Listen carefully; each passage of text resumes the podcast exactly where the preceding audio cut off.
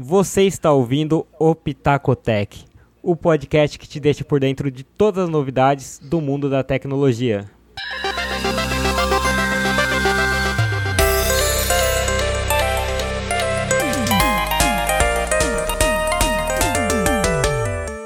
Fala pessoal, eu sou o Yukio e esse é o Pitacotec, o seu giro de notícias do mundo tech. E eu tô aqui com meu amigo, meu colega de bancada, o Henrique. Fala aí, mano.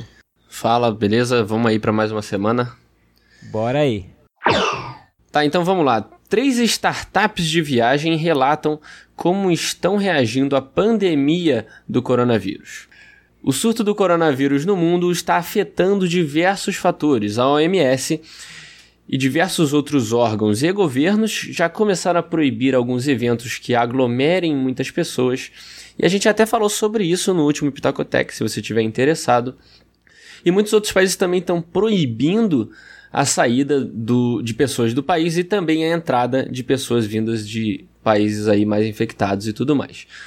Consequentemente, um dos mercados mais afetados aí é o mercado do turismo, que depende aí dessa circulação de pessoas aí viajando de um lado para o outro. Na matéria da TechCrunch, que é a fonte aqui dessa notícia, a gente viu um relato de três startups do setor de viagem que estão enfrentando um estresse aí causado pela pandemia.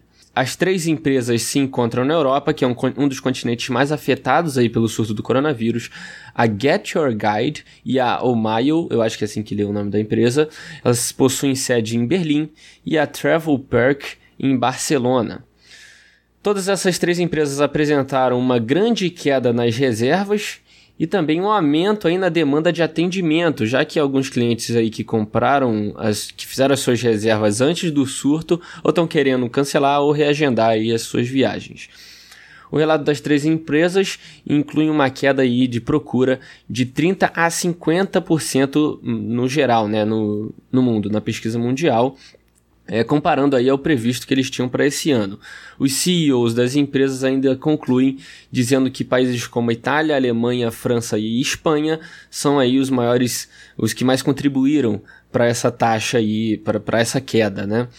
Além dos Estados Unidos também, que no início da semana, não, não é todo mundo que sabe, eu pelo menos quando li essa matéria não sabia, proibiu aí viagens no período de 30 dias de alguns países vindo da União Europeia que é muito muito louco. Eu não sabia disso. Sabia o que, que tinha sabia, ocorrido sabia. aí essa Eu vi que o Trump embargo. anunciou isso. É. E, e aí muita gente querendo que a gente faça igual, né? Não sei o quanto é. que deveria ou não. É, é complicado. Sim, é, é um negócio muito bizarro, assim. Mas é uma medida aí tomada dos Estados Unidos. É, alguns países também, como o Japão, a Coreia do Sul e a China, apresentaram uma queda aí bem maior, nesse caso de 95% ou até 100%, cara, dependendo do dia que eles estavam vendo. Então é, é mas isso é, eu acho que é até um espelho da gente ver como está sendo contido hum. o vírus aí nos países, né? Na China, o, eles contiveram, contiveram, tá certo? O, o, vírus bem mais fácil aí do que na Itália, por exemplo, sabe? Então... É, porque eles, na verdade, é, né? Que ele, é que a Itália é menor, né? Então a China até é, contagiar todo mundo, é, mas foi uma, pagou um preço caro ali a China, né? A China teve que construir hospital do zero rápido, é, uhum. é, teve caso, muitos, muitas mortes, então foi o, o ponto inicial ali e acabou e tá pagando o preço agora também com esse problema ali das viagens. É, não tem mais gente indo para lá, na maioria das semanas chega a ser 100% a taxa de cancelamento, uhum. então tá bem delicado aí. E o, o ponto interessante, essa notícia, complementando também, né? Porque ambos uhum. lemos, é que algumas das empresas estão usando até essa, esse caso como algo para mostrar para os clientes que, olha, a gente tá de olho, a gente quer fidelizar Exatamente. você. Por exemplo, a Get Your Guide liberou cancelamento em até 24 horas sem nenhuma explicação, uhum. algo bem raro. Sim. E também quanto que é importante a saúde financeira, porque a Get Your Guide recebeu aí um aporte de 484 milhões no ano passado, numa rodada de investimentos, e o CEO ele fala que eles não gastaram tanto no começo, que eles acharam que até os investidores ficaram meio bravos e meio que hoje bolados, né? É, hoje tá valendo é. a pena, né? Os caras seguraram tá todo mundo aí. rindo à toa. Exato, tipo, ah, beleza, pelo menos tem grana. É. É, tem a Omio, ou Maio, eu, não, eu realmente não sei também como se pronuncia, tá uhum. aproveitando, né? Aproveitando só algo muito bom, mas é uma forma é. de dizer que eles estão olhando para dentro de casa, estão tentando Sim. cortar custo, consertando sistema, porque pelo menos quando voltar, vão voltar mais forte também. Porque o que é. o CEO falou é, não vai acabar para sempre demanda por viagens, uma hora vai Sim. voltar. Quando voltar, Exato. a gente vai estar tá pronto para isso. Essa parte da flexibilidade que você falou é bem legal, porque foi uma coisa que eles focaram muito, assim, né? Nessa, nessa, uhum. Nesse trabalho para o cliente que eles estão tendo. Eu, eu, vi até uma das empresas que relatou que estava trocando muito funcionário do setor de vendas, que é algo que uhum. não estão trabalhando muito para o setor de atendimento, e que essa flexibilidade está sendo o melhor possível, como você falou, para fidelizar mesmo o cliente. É, é muito legal isso que eles estão fazendo, e eu acho que muita empresa também, aérea está fazendo isso, é, é algo necessário no momento, né? Querendo é, ou não. É engraçado que a Travel Perk, eles estavam falando que eles não eram adeptos do tamanho do trabalho remoto, que era uma das é. novidades que as startups fazem, e que eles Sim. não estavam sendo adeptos a isso, mas que aí estourou o surto, eles já meio que mandaram 100% remoto e todo mundo vai ficar. Uhum. Assim como a Get Your Guide. A Omio, o Maio, pelo que eu entendi, tá há 15 dias só remoto, mas estão analis estão analisando aí, né, o que vai acontecer. É engraçado, cara. É, eu, é legal. Cara, eu, eu não conseguiria me imaginar como tá num board de uma, de uma empresa de turismo nesse uhum. momento. O desespero, é. cara, o estresse que esses diretores e CEOs estão é. passando, eu não queria estar tá na pele deles. É, e não, e eles estão em vantagem ainda, né? Eles relatam também na entrevista que eles têm escritórios e investidores na Ásia, né? Que uhum. meio que avisaram antes, de semanas é. antes, né? Mesmo eles não achando que o surto atingiria tanto assim, eles até relatam que, tipo, duas semanas antes do surto, eles estavam falando, pô, esse é o melhor momento, o melhor momento, momento mais histórico aqui para a empresa e tal. E, tipo, duas semanas depois vem o surto. E eles estão até em vantagem, cara. Tanto por esses avisos, esses alertas investidores asiáticos, quanto também pelo que eles ganharam no, no pela, pelo uhum. o capital do ano passado, que foi altíssimo Sim. dessas três. Eles conseguiram se segurar. E querendo ou não, eles estão em vantagem aí competitiva com as outras empresas, né? Sim, Comparado sim. à América, por exemplo, que, pô, ah, tá acontecendo na Ásia, na China. Vai demorar uhum. para chegar aqui e a gente tá vendo aí o estado dos Estados Unidos hoje, né? Mas é, é dose, porque se a, se a gente for pensar, é, isso daí vai ter um arrasto pro futuro, né? Vai ter uma, uma inércia, porque, beleza, acabou, vamos supor que daqui seis meses acabe, a gente inventa, uhum. invente uma vacina, tenha, enfim, Sim. um método de tratamento. Cara, o tanto de gente que, de, que vai estar tá em situação financeira ruim, o tanto de empresa que vai ter, vai ter que cortar gasto, porque perdeu receita. Os autônomos, pô, o cara que é autônomo nos próximos meses, cara, isso daí vai ser um, uma coisa su é super preocupante. Como é que uhum. um Uber vai, vai ganhar dinheiro nos próximos meses? É muito. Sim. Nossa, cara a Corona veio para destruir mesmo, cara. É, é absurdo. E é, é muito legal a visão que eles estão tendo dessa crise, né, desse surto, uhum. Que eles falam que, ó, e como você falou, né, com certeza o mercado vai mudar depois disso, depois uhum. desse surto. Não vai voltar a ser o mesmo ou melhorar tão fácil assim. Vai ter a inércia, como você disse, né? E eles falam que sobreviver esse período de inércia uhum. já também é uma vantagem para eles, né? Sim, sim. Eles, eles têm muito isso em mente e, e eles estão vendo muito isso como às vezes uma oportunidade a longo prazo. É muito legal, eu aconselho bastante vocês estão ouvindo a gente ir lá no, na fonte aqui embaixo da descrição e olhar a matéria, porque tem muito mais detalhe do que a gente está uhum. falando.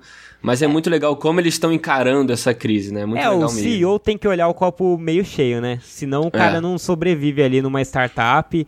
É, é, é irado, é um pouco, de certa forma, assim, é um momento triste mas, mas para quem, assim, é óbvio que as pessoas que estão, assim, em extrema pobreza e pobreza mesmo, realmente vai ser extremamente sofrido. Mas uhum. eu acho uhum. que, assim, para as pessoas que são empreendedoras e que às vezes deram uma desanimada, talvez ou, ouvir esses caras dê um pouco um certo de ânimo, ajude a, a diminuir o estresse, né? Porque eu acho que quem tem que estar tá estressado, principalmente, realmente são as pessoas que estão em situação de pobreza, situação delicada, Sim. e os uhum. governantes que vão ter que fazer alguma coisa por essas pessoas, né? Sim, é, vão Porque ter que se virar. Ser, é, vão ter que se virar. É. Eles têm que salvar, não dá para deixar ali. É. como deixam normalmente. É. Ah, crítica social, não tem vinheta aqui. aqui no Pitaco Tech não tem vinheta. Inteligência artificial contra o coronavírus. Os executivos da Amazon, do Google, Microsoft, Apple e Facebook se encontraram recentemente com autoridades europeias para discutir o seu papel na crise do coronavírus. Enquanto isso, em reuniões semelhantes na Casa Branca, as empresas eram questionadas sobre como questionada, né, não questionada, sobre como poderiam usar a inteligência artificial. Um relatório da OMS no mês passado disse que a inteligência artificial e o Big Data eram uma parte essencial da resposta da China ao vírus. E aí tem algumas estratégias que eles estão listando como algo onde a inteligência artificial realmente possa atuar.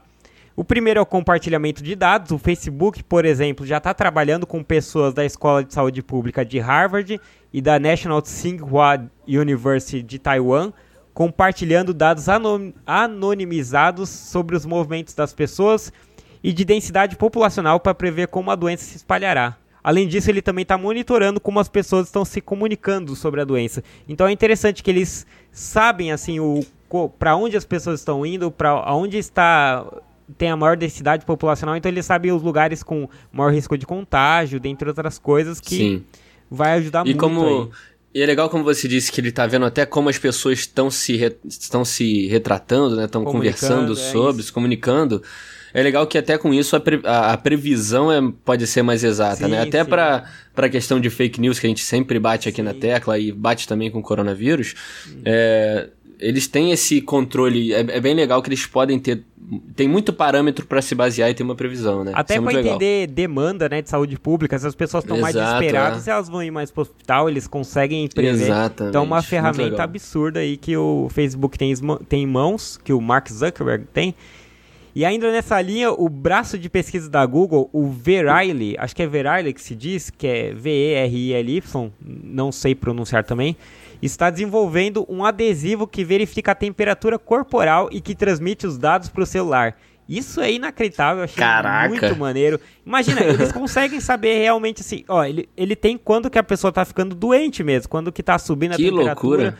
Ou saber a partir da temperatura, ou ter algum indício assim se a doença realmente é existente ou não. Uhum. É, provavelmente isso daí é um input para qualquer diagnóstico. Sim. Então é surreal Sim. isso. E aí também tem a luta contra a desinformação, que é o segundo ponto, e nessa atuada aí o YouTube vem fazendo uma coisa legal que é direcionar as pessoas para o site da OMS. Sim. Além de desmonetizar vídeos sobre o tema que o Henrique falou aqui no uhum. último ou no penúltimo no Pitaco Tech. E uhum. também está removendo vídeos contra fake news. Eu sei que desmonetizar é uma coisa que desanima as pessoas, mas assim, eles não conseguem avaliar todos os vídeos. Eu acho Exato. interessante ele tirar fontes que não sejam confiáveis, Oficiais, não seja, né? é, não seja uma BBC, uma CNN que são maiores, né? Sim, é. O terceiro ponto que as empresas têm atuado é bu na busca por drogas e não adianta ficar feliz, não é essa droga que eles estão buscando. a startup britânica Escienta foi a primeira empresa a colocar uma molécula de medicamento projetada por IA para testes humanos no início deste ano. Demorou somente 12 meses para os algoritmos criar em comparação com 4 a 5 anos que demora uma pesquisa mais tradicional. Então, a inteligência artificial, mais uma vez, aí sendo rápida, né, eficiente. Uhum, e isso ainda tem um, o professor Andrew Hopkins disse que há três maneiras da inteligência artificial poder ser usada nesse ponto. Uma é desenvolver rapidamente anticorpos e vacinas para o vírus COVID-19. Uhum. A segunda é analisar os medicamentos existentes para ver se algum poderia ser aproveitado, né? Então aí a parte de machine learning, de analisar as, as, as misturas, né? um mix de medicamentos, substâncias. E por fim, desenvolver um medicamento para combater os surtos atuais e, o e futuros também, né? De coronavírus. Então também uhum. tem aí o uso da inteligência para realmente desenvolver medicamentos, fazer testar as combinações e Sim. ver como que é o resultado. E o quarto e último ponto é o uso de robôs para limpeza. Imagina que ótimo se ao invés de um humano ir lá e limpar o hospital, fazer a, e desinfectar, que tal se um robô fizesse isso sem colocar a pessoa em risco, sem ter Sim. o risco de espalhar? Isso daí é super interessante também. Uhum. É muito legal a gente vendo essas notícias de diferentes setores atuando em, em prol de um, um mesmo ideal ali, né? Uhum. É muito legal. Eu, nesses últimos Pitaco Tech, a gente falou sempre do coronavírus, tá sempre falando das causas dele em, outros, em outras áreas, né? É legal porque no passado eu falei do YouTube que tá fazendo isso, uhum. aí agora a gente falou da Amazon e a gente falou de outra Google, empresa que não tem... Enfim. É, não tem nada a ver, sabe? Agora uma parada mais farmacêutica, né? Ou algo... Então, é muito legal a tecnologia atuando em todas as áreas para um bem comum, né? Muito legal, Exato. muito O Pokémon GO também está na luta contra os coronavírus, contra o coronavírus. A gente aqui agora vai para as é, notícias mais curtas. Então vamos lá. Essa semana que foi declarada a pandemia aí do coronavírus pela OMS, o Pokémon GO, o game conhecido aí por incentivar o pessoal a andar na rua caçando seus Pokémons, cancelou um evento. Olhar pra frente. é, então. Cancelou, eles cancelaram um evento aí conhecido como Dia Comunitário, que devia incentivar o pessoal a sair de casa mais e tal. E também vão dar uhum. alguns descontos aí no jogo em itens que permitem que, as, que os jogadores permaneçam em casa ali ou que não saiam para muito longe de casa. Legal. A jogar ali. E, assim, favorecendo, impedindo que seus jogadores saiam na rua para correr risco, né? É legal, legal, né, ter essa, esse tipo de mobilização na empresa de games. a gente acabou de falar, né, do, do, dos diferentes setores e agora vamos de games, né? Exato, cara. O, até a empresa de game. Mas é engraçado também você ver para quem é, assim, quer empreender ou tudo mais, o quanto de coisas que o, as Sim. pessoas de negócio têm que olhar, né, para todos os cantos. Exatamente. Eu não exatamente. sou muito dessa vibe empreendedor, mas eu acho, eu acho bacana, assim. Cada vez mais uhum. no Pitacotec eu, eu reparo isso, né? Porque aí, como a gente fica aqui conversando, eu Sim, começo a é. prestar mais atenção. Uhum. É muito maneiro. Bill Gates está deixando o conselho da Microsoft. Olha ah. isso, cara. Que momento, hein? 45 anos depois de fundar a empresa, o titio Bill deixou o conselho de administração da Microsoft. Já tem um bom tempo, que é óbvio que ele não tem um cargo efetivo lá no dia a dia, mas agora ele anunciou em um texto uhum. do LinkedIn chamado Focusing My Time. Nossa, cara, meu inglês eu preciso praticar, porque esse sotaque tá bizarro. Focando meu tempo. ele disse no texto que ele vai focar agora o seu tempo no trabalho filantrópico que ele já vem fazendo. Ah, já faz um, alguns bons anos Inclusive, uhum. se você não viu, assista o documentário Código Bill Gates da Netflix, que fala bastante desse trabalho. E, cara, não tem muito o que dizer. 64 anos, o cara bilionário, conquistou tudo e tá se destacando, inclusive, na filantropia, na, na busca uhum. por soluções pro, pro mundo. Cara, ele, para mim, ele é o cara, o Bill Gates é um ídolo, foi a pessoa que me levou pro mundo tech, que fez eu ter essa paixão, e eu acho Sim. inacreditável tudo que ele construiu. Então é isso aí, gente. Esse foi mais um Pitacotec. Lembre-se de que a gente não está mais no feed do Pitaco e Prosa, então se inscrevam aí no aplicativo que você estiver usando. Não esquece de seguir também a gente nas redes sociais, a gente também separou as redes sociais. Então se você buscar a gente no Twitter, no Instagram, a gente tá como Pitacotec. Se você quiser escrever, você pode mandar no e-mail de sempre, que é pitacotec@pitacoeprosa.com. É isso? É isso aí. Valeu! Valeu, pessoal.